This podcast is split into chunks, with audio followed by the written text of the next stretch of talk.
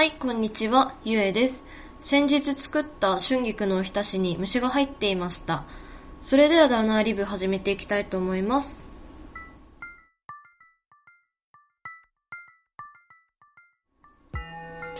えー、この間、月曜日にですね、先週かな先週の月曜日に話したと思うんですけども、春菊のおひたしをね、作って、あの、久々に葉物野菜でちょっと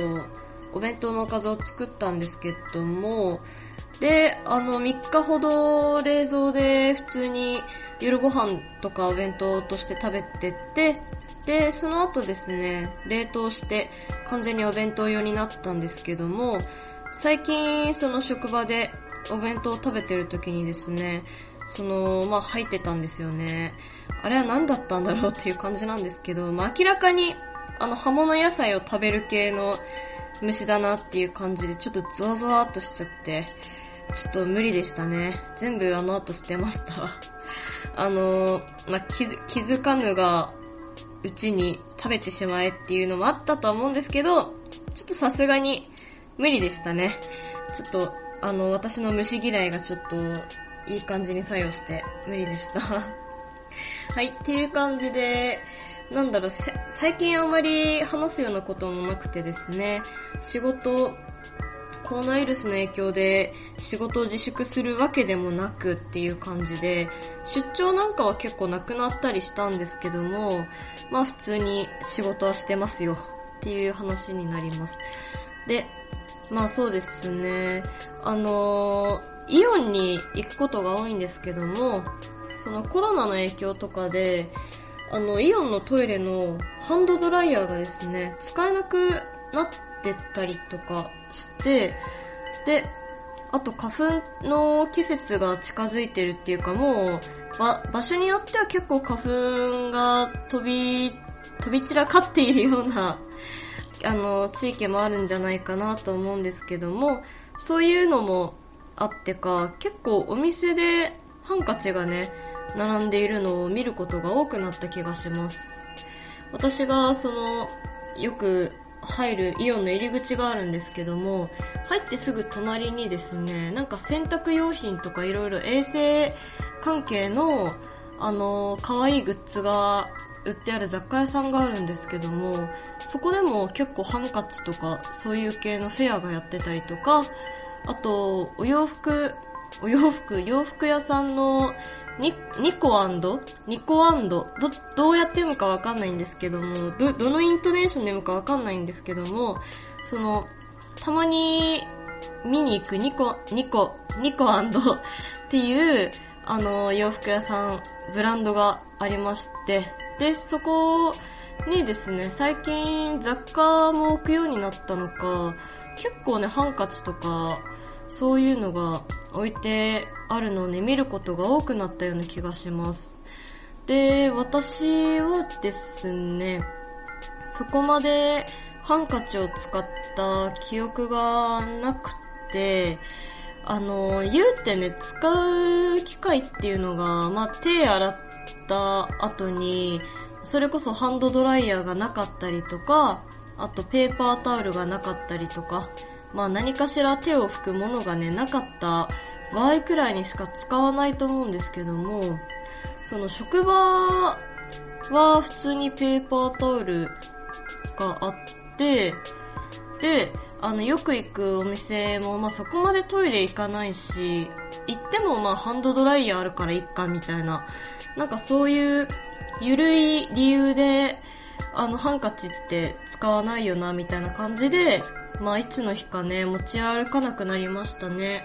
あの、最後の記憶が多分小学校とか、そのくらいだったような気がします。で、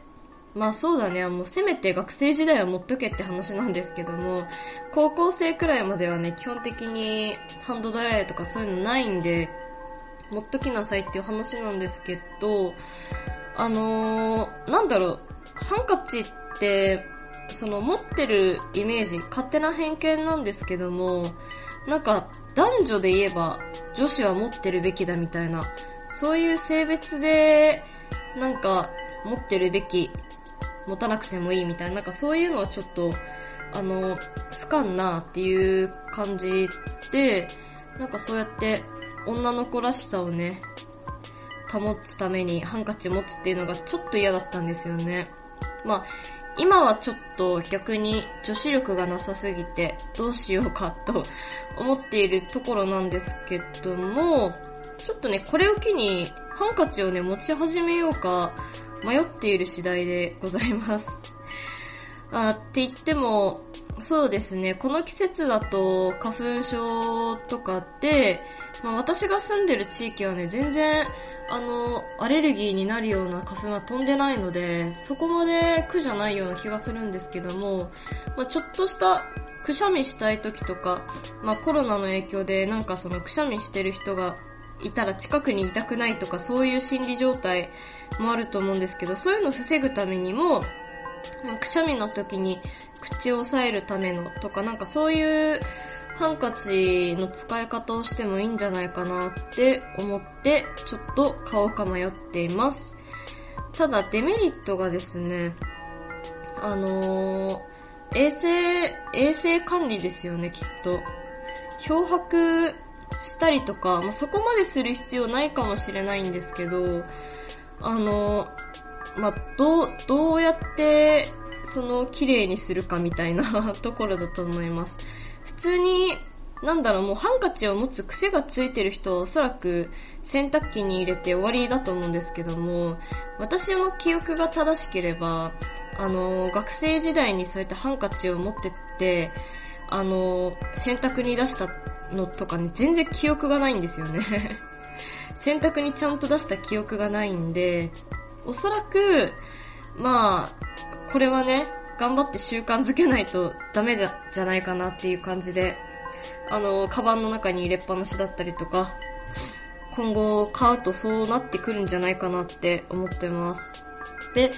あの、お店の方にたくさんハンカチとか並び始めて、で、いろんなそのデザインがあって、で、その有名なデザイナーが、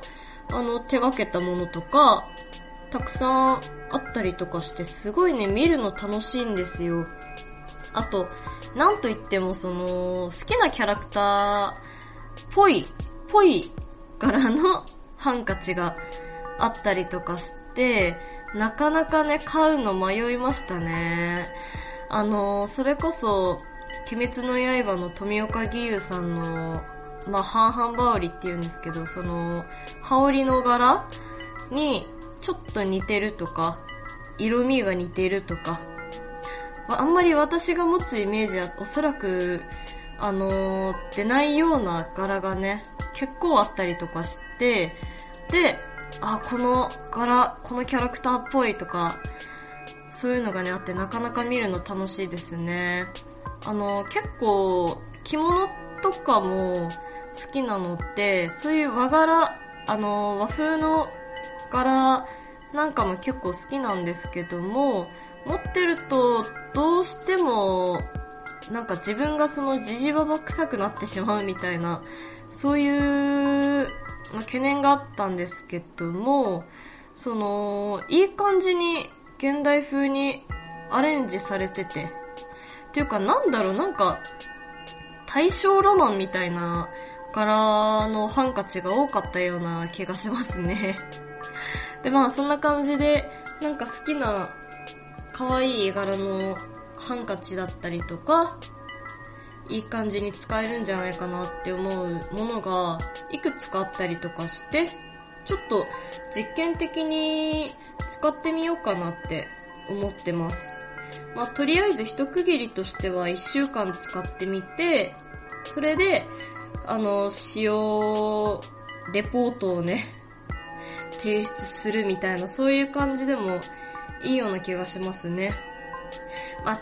ただちょっとめんどくさいのがその持ち歩かないっていうことじゃないですかね。おそらくお店行ってトイレ行って初めてそのカバンの中から出して使うとかだと思うんですけども、基本的に職場とかで使わないし、その、あれですね、お店に行く機会も最近じゃあもうだんと減ったんで、あんまり使うことがないっていうのがちょっとあれなんですけども、そうだな、とりあえず、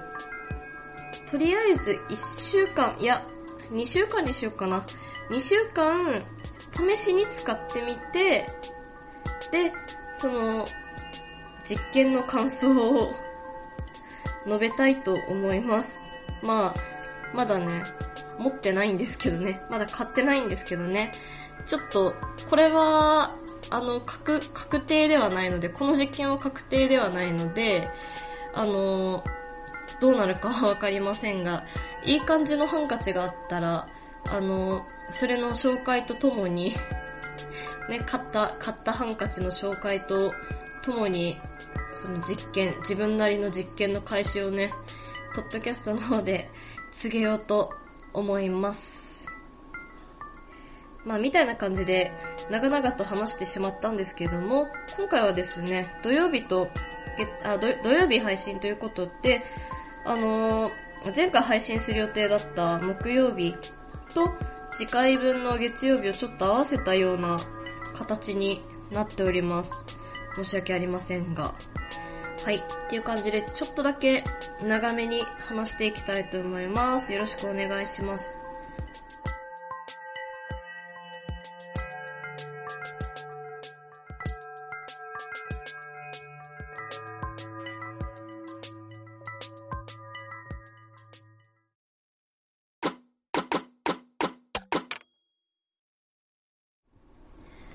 えー、今週はしっかり映画を見ました。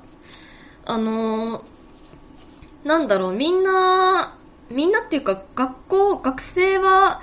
あの自粛ムードでその、3月いっぱいはもうずっと家にこもってないといけないとか、そういうのあると思うんですけど、それで、あの、まあ、なるべくね、家にこもるにあたって、その、結構、ツタヤとかゲオの DVD がですね、あの、品切れを、品切れっていうか、まあ、みんな借りられたりとかね、してるみたいなんですけども、まあ、あの、私もですね、その、ブームに あやかってじゃないけど、たまたま、ちょっと、すごく見たくなった映画を、まあ、見ようっていう感じでね、衝動的に見ました。それも、あの、純新作になってた映画ですね。なんでちょっと、あの、お値段はね、高かったんですけども、まあ、まあいいでしょうと。もともと劇場版で見る予定だったんで、っていう感じでね、リメイク版サスペリオを見ました。はい。最近、結構なんか映画中とかポップコーンすごいね、食べたくなっちゃいますね。前はそんなことなかったんですけど、なんかどうしてもすぐ飽きちゃうんじゃないかっていう、あのー、心配がね、発生して、まあ、それなら、美味しいものでも食べながら見よっかな、みたいな、結構軽いノリで最近は見てますね。で、えっと、リメイク版のサスペリアなんですけども、前に、その、まあ、純真作なもんなんで、1年、まあ、1年ちょい前くらいかな、に多分上映してたんですけども、当時はですね、おそらくあの札幌まあ、北の大地だと札幌くらいでしかやってなかったんじゃないかなと記憶しております。で、あの、しかもですね、多分時期的に私が学生時代で試験がね、ちょっと近い時だったので、そういうのもあって、あんまり映画館に行く機会がなかったっていうのがあって、ちょっと逃してた映画ですね。で、監督は、君の名前で僕を呼んでっていうあの、最高すぎるね、あの、まあ、BL って言ったらちょっと申し訳ないんですけども、まあ、ちょっとそっち系の同性愛的な映画を監督したルカ・ガガダ、ガダニーノっていう方が監督しているそうです。えっと、君の名前で僕を呼んでも見たんですけども、構ね、あの、芸術色が強いような映画になってますね。まあ、でもそれと同時に、考察しがいのある伏線っぽいのがね、貼られてたりとか、別にあの、回収もされてないけど、っていう感じの伏線、まあ、考察しがいのあるね、仕掛けが施してあったりだとか、するような映画でした。で、えっと、リメイク版サスペリアなんですけど、もともとまあリメイク版って言ってるだけあって、元ネタのサスペリアがあるんですよね。で、それが1977年に上映されたダリオ・アルジェント監督のサスペリアなんですけども、もともと、なんだろう、この映画すっごい有名な映画で、おそらくオカルト映画の金字塔じゃないけど、まあ、当時の基礎を築いた感じの映画って言っても過言なんじゃないかなみたいな感じに思っております。まあ、簡単に、あの、ネタバレ、若干のネタバレ言っちゃうと、まあ、魔女物ですね。魔女物の金字塔だと私は勝手に思っております。で、えっと、その魔女がね、そのダリオ・アルジェント監督の作る映画のシリーズで、まあ3人くらい魔女出てくるんですよね。で、あのー、その3人の魔女をそれぞれ絞って映画作るみたいな、なんかそういう感じだったように記憶してます。で、そのうちの一つでした。あの、嘆き、嘆きの魔女だったっけな？サスペリオールなんちゃらみたいな魔女が今回絡んでたような気がしますね。はい。あの、ダリオ・アルジェント監督の映画私は結構好きで、あの、当時はおそらく斬新だったと思うんですけども、あの、現代のその技術とか発展した状態で見るとですね、なかなかあの笑え、笑えたりとかしちゃうんですけど、なんか、その当時のね、雰囲気とかがちょっと分かっていい感じに好きです。はい。あんまり伝わんないと思うんですけども。で、その、1977年の原作のサスペリアの方はですね、比較的、なんだろう、分かりやすいストーリーだったりとかして、まあおそらく当時って、その、同じような映画ってあんまりなかったと思うんですよ。なんでその自分が伝え、伝えたいじゃないけど、表現したいことをね、もうダイレクトに表現できるような、そういう感じだったと思うんですよね。で、あんまり芸術色も、まあ、強、強いんですけど、原作もだいぶ。強いんですけど、あの、そこまで、なんだろう、がっつり考察しろみたいな、なんかそういう感じの映画ではなかったような気がします。で、それに対してですね、リメイク版のサスペリアなんですけども、結構、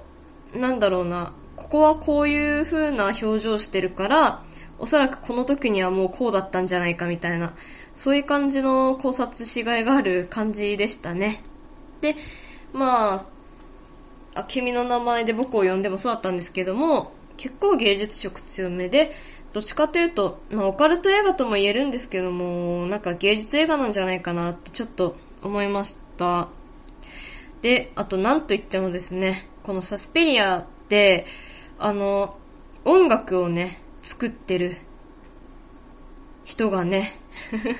トム・ヨークって言って、もう私がめちゃめちゃ敬愛してるレディオヘッドっていうバンドのボーカルやってる人なんですけども、その人のソロで作った曲が、まあ、収録されてますと。まあ、言ってもそのサスペリアオリジナルの曲なんですけども、そのそのままサスペリアっていう曲が主題歌みたいになってて、それが、あの、めちゃめちゃ好きなんですよ。去年、まあ、2019年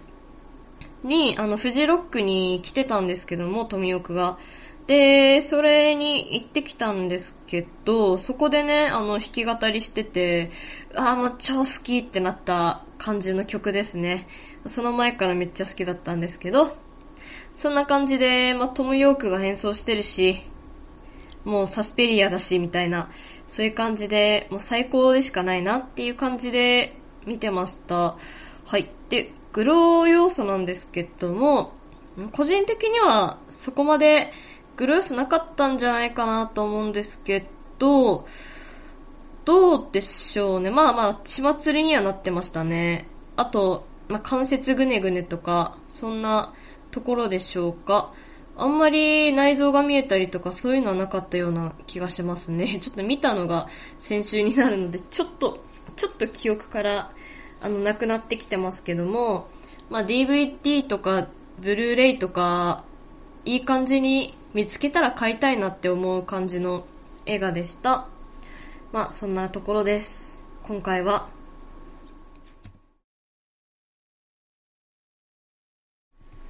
はい、こんな感じで、今週はどうでしたでしょうか？あのー、久々にちゃんとお話をすると、だいぶ喉がね、ガガラッガラになりますね。すごい声汚いなって 話してて、あの、録音編集しててちょっと思いました。反省反省。あの、なんだろう、結構、血糖値とかなぜか最近気にするようになって、っていうのはあの、バレンタインとホワイトデーがあったので、その職場にチョコがね、有り余ってるというか、みんな、あの、一人一人に配るんじゃなくて、あの、まあ、男女関係なくね、まあ、たくさん食べましょうよみたいな感じでみんな、あの、大量のチョコレートを持ち寄ってですね、食べてたので、結構甘いもの食べちゃってて、で、最近その、寝る時にマスクしてたんですけど、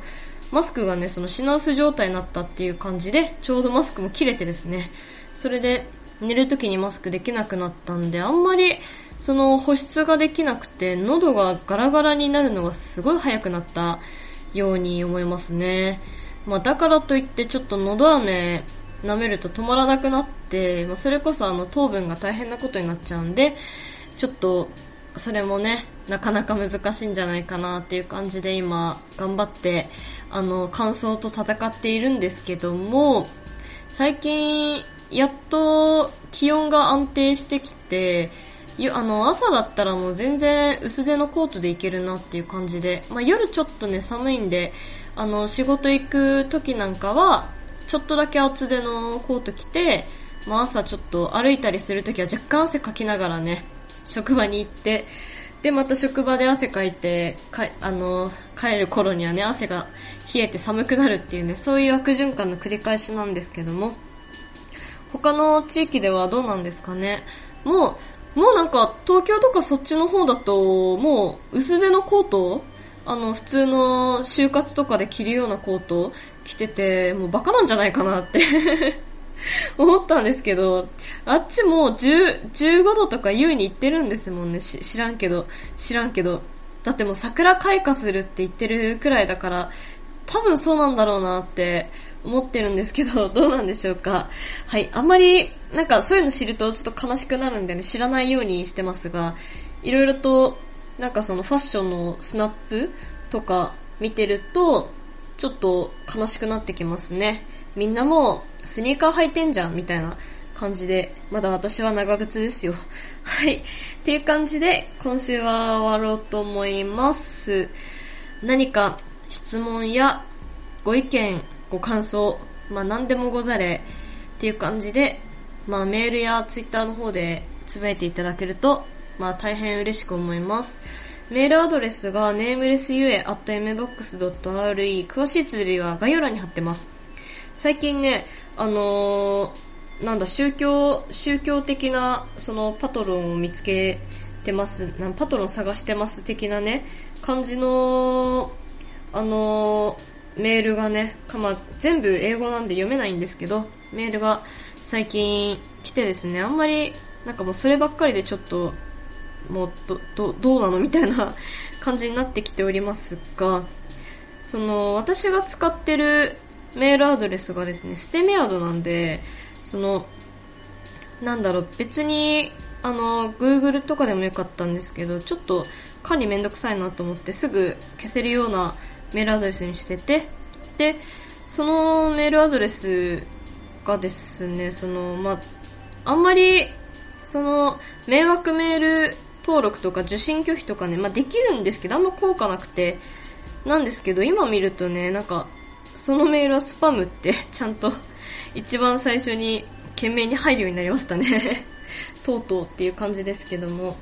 ちょっとそればっかりしか来てないんで、よかったら送ってきてください。で、ツイッターの方は、ネームレスゆえで検索するとおそらく私のアカウントが出てくると思います。で、ハッシュタグなんですが、ゆえの DL、温故知新の子に、DL はローマ字大文字になります。みたいな感じで、ちょっとなんか喉が辛くなってきたので、今回は締めくくりたいと思います。これ終わったらちょっと喉飴ちゃんと買いに行きますね。はい。それではさよならよろしくね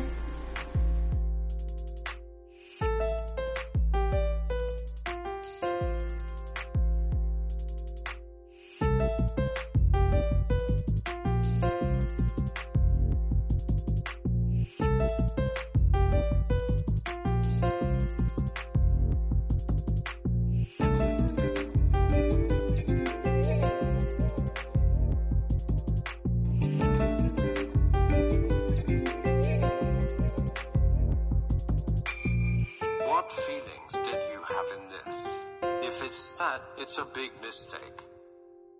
Why is the human brain feeling different lying in the same structure? I'm sure they have sent me a directive that's the exact opposite of me.